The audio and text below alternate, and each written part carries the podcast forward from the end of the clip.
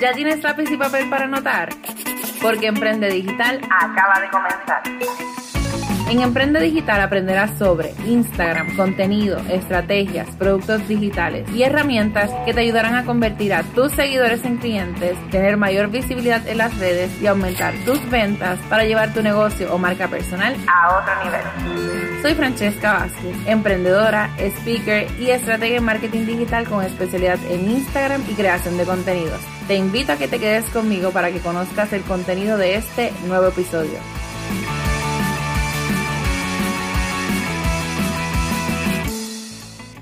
Y comenzamos este episodio número 67 de tu podcast Emprende Digital y hoy les voy a brindar los 5 consejos para prepararte, organizarte y triunfar con tu negocio de emprendimiento en este 2023. Recuerda que esta es la segunda parte, en el episodio anterior nos enfocamos más desde el punto de vista de individuo y las finanzas, pero en este ya entramos en materia de negocio, así que vamos a hablar de estas 5 cosas que tú deberías auditar o trabajar en este 2023. Número uno, audita tu marca y tu presencia digital. Y cuando digo esto me refiero a que audites objetivamente desde tu logo, tipografía, colores hasta tu contenido y redes sociales. Siempre digo que somos buenos críticos de marcas ajenas, sin embargo, no tomamos acción con la nuestra. En mi caso, yo verifiqué hasta cada uno de los botones de mi website y en cuanto a mi marca, escogí una nueva tipografía para el contenido y añadí unos tonos de colores más llamativos y quizá distintivos para que no se viera tan sobria, ya que ustedes saben que mis colores son como unos tonos más tierras, realmente esa soy yo, pero reconozco que en mi industria, eh, que es el mercado digital, utilizan unos colores mucho más vivos o llamativos, así que eh, tampoco era escoger algo que no me representara, pero sí quería darle como un toque adicional a mi marca y también, pues como les digo, que fuera quizá una tipografía más legible, más distintiva, no sé, más, más diferente. Ustedes saben que a mí eh, lo estático me aburre y yo cada rato tengo que estar inventando. Así que quise eh, hacer ese cambio y como les digo, yo también me senté a auditar objetivamente mi marca y reconozco cómo lo trabajan también en la industria, pero no quiero perder mi esencia como tal.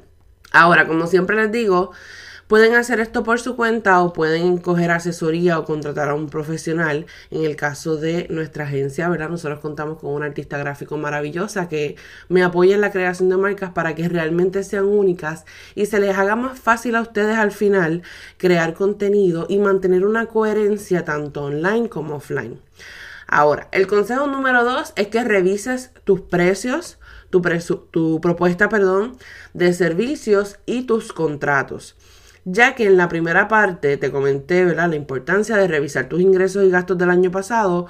Es momento de revisar los precios de tus productos o servicios para saber si se mantienen. En el mismo costo o si debes incrementarlo. De igual manera, siempre es bueno darle una revisada a la propuesta de servicio, darle ese cariñito, añadirle información o actualizarlo, ¿verdad? Con, con tu nueva imagen y sobre todas las cosas a tus contratos para saber si tú necesitas añadir nuevas cláusulas o términos y condiciones o eliminar cosas que tú antes le permitías a los clientes, pero ya de ahora en adelante no va a ser así. Más que todo, Piensa en la experiencia que tuviste con los clientes el año pasado y como te digo, siéntate, revisa esos contratos. Igual, yo sé que es algo tedioso y es algo que también uno puede delegar a algún abogado, ¿verdad? O asistente legal. Sin embargo, tú eres la que conoce las situaciones que pasa en tu negocio. Tú eres la persona que pone las pautas. Y al final tú eres la que tienes entonces que añadir ese tipo de cláusulas o términos y condiciones para que errores que hayas cometido o cosas que hayas permitido no se repitan en este 2023. Ahora, el consejo número 3 es que crees un plan de ventas. Y bueno, aquí nos vamos a detener un momentito. Y es que quiero que lo hagas sin complicarte la vida. ¿Sabes? Cuando uno dice un plan de ventas, lo más probable, si tú vas a Google, te va a salir un plan básicamente casi como un plan de negocio y no es a eso a lo que me refiero. Es algo tan sencillo como en arroz y habichuela, coger un papel, escribir lo que tú quieres gastar, eh, perdón, lo que tú quieres ganar al mes o al trimestre o al semestre, dependiendo, ¿verdad? como, como tú lo vayas a dividir. Tú vas entonces a escribir cuánto tú quieres ganar y a base de eso tú vas a decir, ah, pues bueno, cuántos productos o cuántos X servicios yo debería vender para poder llegar a la cantidad necesaria, ¿verdad? Para, para yo lograr eso que quiero generar. Con esta información, créeme que tú vas a poder desarrollar lo demás, incluyendo tu plan de contenido. Y yo digo esto y la gente me dice como que, pero ¿qué tiene que ver el plan de contenido con, con las ventas que yo quiero hacer? Pues muchísimo, porque es que si tú no tienes claro, qué tú quieres vender o promover y cuánto quieres ganar, la realidad es que tú no vas a saber ni qué contenido tienes que publicar. ¿Y por qué te digo esto? Y lo traigo de ejemplo porque precisamente antes de iniciar el año yo me senté eh, para ofrecer una consultoría eh, enfocada en estrategia y plan de contenido. La persona, ¿verdad? A la que se lo ofrecí, ella tiene, o sea, tiene muchos años en su industria es un negocio eh, particular, tiene que ver con, eh, con chocolates, así que tiene incluso un área de producción. Sin embargo, a pesar de incluso tener eh, conocimiento en el área de mercadeo y, y, negocios, en esta parte, cuando le pregunté de cuál era su plan de ventas para el próximo año, porque sabemos que si vamos a hablar de chocolates, ¿cuándo es el high season? Precisamente ahora que viene el 14 de febrero, el Día de los Enamorados o el Día de San Valentín, donde muchas personas compran chocolate. Pues le pregunté, ok, pues ¿cuál es tu plan de venta? ¿Cuál es el producto que tú quieres promover? Eh, ¿Cuáles son los mejores que se venden? Entonces estas fueron preguntas básicas que ella no me supo contestar. Y cómo yo ¿verdad? Me voy a sentar contigo y vamos a crear una estrategia o un plan de contenido sin siquiera tú saber exactamente qué es lo que tú quieres vender o promover durante ese tiempo. Así que esto es algo tan básico y tan sencillo como esto que te estoy mencionando. Como te digo, no tienes que complicarte la vida. Em, siempre se recomiendan, ¿verdad? Hacer las metas o los objetivos SMART y demás. Pero yo lo que quiero es que lo aterrices y usualmente esto es algo que yo hago para mí y para los clientes. O sea, es tan sencillo como te digo. Tú siéntate, cuánto tú quieres ganar, qué productos son los que tú vendes, cuáles son los mejores quizá que vendes o cuáles son los que quizá tengas que eliminar también de tu cartera de productos o servicios. ¿Cuántos tienes que vender para llegar a esa meta? Ok, pues entonces en eso nos vamos a basar para lo que es, ¿verdad? Ese, ese otro plan de contenido. Pero de plan de contenido vamos a hablar en otros episodios más adelante porque me interesa igual enseñarte cómo nosotros lo hacemos en arroyo visual es súper fácil. Ahora, em, siguiendo y terminando, ¿verdad? Con, esta clienta, precisamente cuando le pregunto a los productos, ella me dice que ella quería promover unos productos que ni siquiera están a la venta, que ni siquiera cuentan con el empaque, que ni siquiera ha probado si eso le va a funcionar o no. Y esto lo digo también, vuelvo, desde el punto de plan de ventas, pero también estratégico, porque esperar a un high season, ¿verdad? Y tú evalúas quizá cuándo es el punto pico del año en tu industria, em, tú no vas a ponerte a experimentar, es un gran riesgo, tú no vas a ponerte a experimentar con un producto totalmente nuevo que tú no sepas cómo va a resultar. Y como quien dice, perdiste la oportunidad de hacer o de generar X cantidad de dinero simplemente por intentar ver si esa, ¿verdad? Si, si dábamos el palo, como nosotros decimos. Así que ten mucho cuidado con el plan de ventas, cómo lo hagas.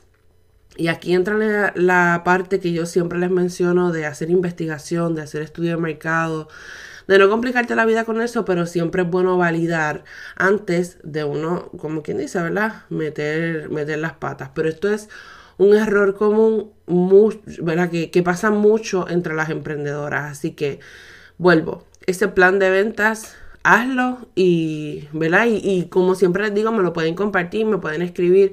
A mí me encanta también este, saber que estos episodios a ustedes les sirven para tomar acción. El cuarto consejo, Audita o crea tu embudo de ventas. Y de igual forma, al igual que te mencioné que vamos a estar hablando más adelante del plan de contenido, uno de los temas que tengo pendiente también es el embudo de ventas para que las personas que esta, esta palabra o frase, ¿verdad? Se les haga difícil de entender, puedan también aplicarlo. Pero bueno, algo sencillo, vamos a hablar de esto ahora. En caso de que no tengas uno creado, debes pensar en cómo vas a atraer a las personas. Así que, cómo tú vas a conseguir atraer a prospectos y sobre todas las cosas, convertirlos en clientes. Así que ese es como quien dice el objetivo del embudo de ventas y claro, ya finalmente cuando sean tus clientes, pues tú tienes que pensar en cómo lo vas a fidelizar para que te vuelvan a comprar. En mi caso, nosotros estábamos precisamente auditando todo el proceso desde el inicio, por eso fue que te mencioné que incluso una de las cosas que hice fue precisamente eh, verificar hasta los botones de mi website. Porque gente, muchas veces pasa que nosotros hacemos algo en nuestra página o en nuestras redes sociales eh, y es tan sencillo como que nosotros hacemos la prueba y el botón no funciona. Pero a veces la gente ni lo dice. Entonces tú no te enteraste y son prospectos o ventas que tú puedes perder. De igual manera, algo que pasa mucho con los establecimientos físicos, yo no sé si a ustedes les ha pasado, que cuando van a Facebook o a Instagram, em, y le dan al botón de ubicación o de location, te, manda para otro lugar y te bota. Y uno a veces se lo dice hasta lo. Hasta lo escribe en las páginas o se lo dice al dueño, como que mira, este, esa dirección que ustedes tienen no es correcta, te lleva a otro lugar y ellos muchas veces lo saben, pero lo dejan ahí. Así que, eh, vuelvo, en el caso de nosotros, nosotros estábamos auditando todo el embudo, desde ese primer contacto que puede hacer una persona con nosotros hasta el final de lo que es la conversión. Y claro, evaluando cómo nos fue el año pasado y qué cosas debíamos mejorar o editar, nos basamos entonces en eso. Así que tú puedes tener diferentes embudos y es la realidad. Tú puedes tener un embudo, qué sé yo, para, para contacto o información, tú puedes tener embudo para venta, tú puedes tener embudo para un curso online, tú puedes tener un embudo para lo que es una consultoría. Eh, en fin, o sea, tú puedes tener muchísimos y más si tienes pues varios cursos, productos o servicios. Ahora, la estrategia y el embudo que tú tienes para un curso de 37 dólares jamás va a ser la misma para un producto high ticket que cueste 2 mil dólares. Así que eh, todo esto, claro, tú lo tienes que planificar y establecer. No estar dando palos a ciegas como nosotros decimos, porque será difícil que cumplas con tus proyecciones económicas del año. Pero Tú puedes, eh, como te digo, generar diferentes embudos que sean básicos, pero que lleven a lo que es una conversión. Y vuelvo, puede ser captación de leads, puede ser para vender un curso, puede ser para vender un servicio, puede ser eh, para una llamada, en fin, hay diferentes embudos para cada objetivo.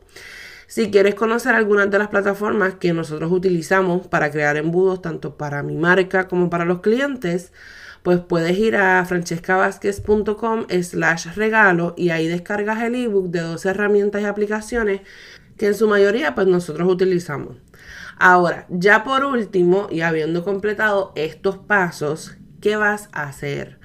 Te vas a reunir con tus, con tus empleados o tu equipo de trabajo por varias razones. Número uno, debes hacer una reunión individual para escucharlos y saber cuáles son sus planes o metas para este 2023.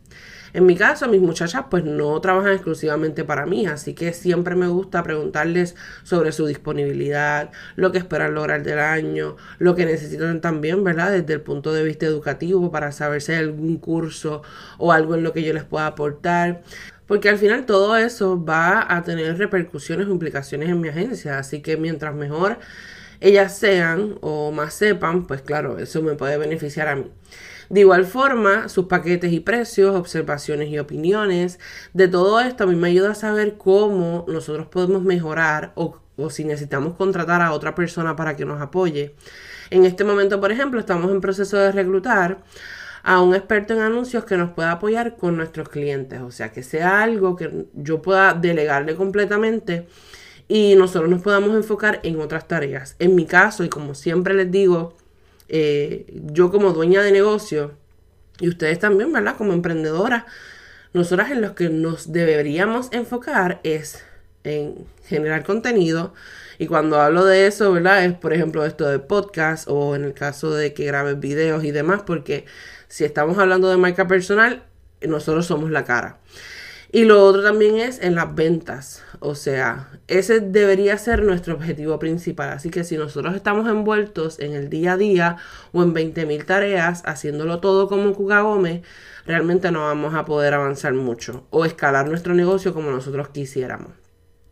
Y bueno, finalmente es importante hacer una reunión de grupo para iniciar el año y comunicarle al equipo cuáles son los planes de venta, que por eso fue que se lo mencioné anteriormente, el embudo o, los embudos que ustedes van a tener, el plan de contenido o en qué cosas ustedes se tienen que eh, o se quieren enfocar como tal y demás. Así que por eso fue que dejé esto para el final, porque usualmente lo hacemos al revés. Este, a veces cogemos nos reunimos con el equipo de trabajo a vernos las caras, a ver cómo nos fue en las navidades y que todo, ¿sabes? Que, que nos regalaron y todo bien chévere. Pero realmente esa primera reunión o esas primeras reuniones, como les digo, mi recomendación es que hagan una individual y ya luego entonces hagan una de equipo para hablar de todos estos temas que son importantes. Y que claro, que todo el mundo esté remando para el mismo lado. Y ojo, esto te lo estoy diciendo hoy, 31 de enero. Eh, la gente se cree que tú tienes que tener todo listo desde mucho antes. Y he visto a algunas personas que dicen, ah, no, yo estaba planificando mi próximo 2023 desde agosto de 2022. Pues bueno, bien por ti, el que pudo sentarse poco a poco y hacerlo eh, y planificar, ¿verdad? O tiene un equipo de trabajo que, que pueda adelantar algunas cosas, pues chévere, pero esto te lo digo para que si en tu caso no es así, no te tienes que sentir mal, ni menos emprendedora, ni menos dueña de negocio. Poco a poco, mientras tú vayas creando tus procesos y los hagas más habituales, verás que, te, que se te hará mucho más fácil y podrás hacerlo con más tiempo de antelación. Pero aún, si escuchas este episodio en marzo, en julio o hasta en noviembre, entiende que nunca es tarde y que está bien que no lo sepamos todos o que no seamos perfectas en todos, porque al final, como siempre les digo, en la universidad a nosotros no nos enseñaron a tener un negocio propio, ¿sabes? A nosotros nos enseñaron a estar al mando de un patrono, así que poco a poco nosotros vamos como te digo, estableciendo nuestros procesos, aprendiendo y planificando un poquito mejor. Así que Vamos a darle con todo en este 2023, siendo pacientes con nosotras mismas, aceptando nuestra realidad. Te lo dice esta dueña de negocio bien embarazada, con 32 semanas y media, a casi eh, 8 meses, ¿verdad? De mala barriga, pasando una influenza que no podía con mi vida y que ha tenido que aprender a bajar su porciento de productividad por el sueño que nos da en este tercer trimestre, por el cansancio que siempre tengo. Pero ya yo internalicé que no por eso me voy a sentir menos o que voy a pensar que no lo voy a poder lograr. Así que, dicho todo esto, espero que este episodio te haya encantado, que hayas tomado nota y que sobre todo apliques estos consejos, gente, por favor. Ustedes no saben el tiempo que muchas veces dedicamos a esto, más que todo a la escritura del podcast, a pensar realmente qué consejo a ustedes les puede funcionar. Y esto es contenido totalmente gratuito, así que mi única recompensa es que ustedes me digan que lo aplicaron, que compartan este episodio a través de las redes sociales, que me etiqueten como Coach Francesca Vázquez para darle repost que se suscriban a este podcast y me dejen sus cinco estrellitas para que ustedes eh, me motiven a continuar con este contenido. Tengo varios regalos para ustedes, como les mencioné, puedes ir a francescavázquez.com slash regalo y descargar el ebook de 12 herramientas y aplicaciones para tu negocio, más que todo de servicios, pero igual te puede servir si también ofreces productos. De igual manera, si vas a francescavázquez.com slash gratis, ahí tenemos un listado de recursos gratuitos que se van a añadir unos próximamente. Y también tienes una masterclass para conocer del algoritmo de Instagram y hablamos un poco también sobre Reels. Tienes dos descargables adicionales. Eh, en fin, o sea, créeme que estamos haciendo todo lo posible para que ustedes puedan aprovechar todo este contenido y aplicarlo para su negocio. Si tienes dudas, puedes ir a las notas de este episodio donde están desglosados todos los enlaces. Y de igual manera puedes contactarnos a info.vázquez1 Recuerda que estuviste escuchando tu podcast Emprende Digital con Francesca Vázquez y aprende desde donde sea. Chao.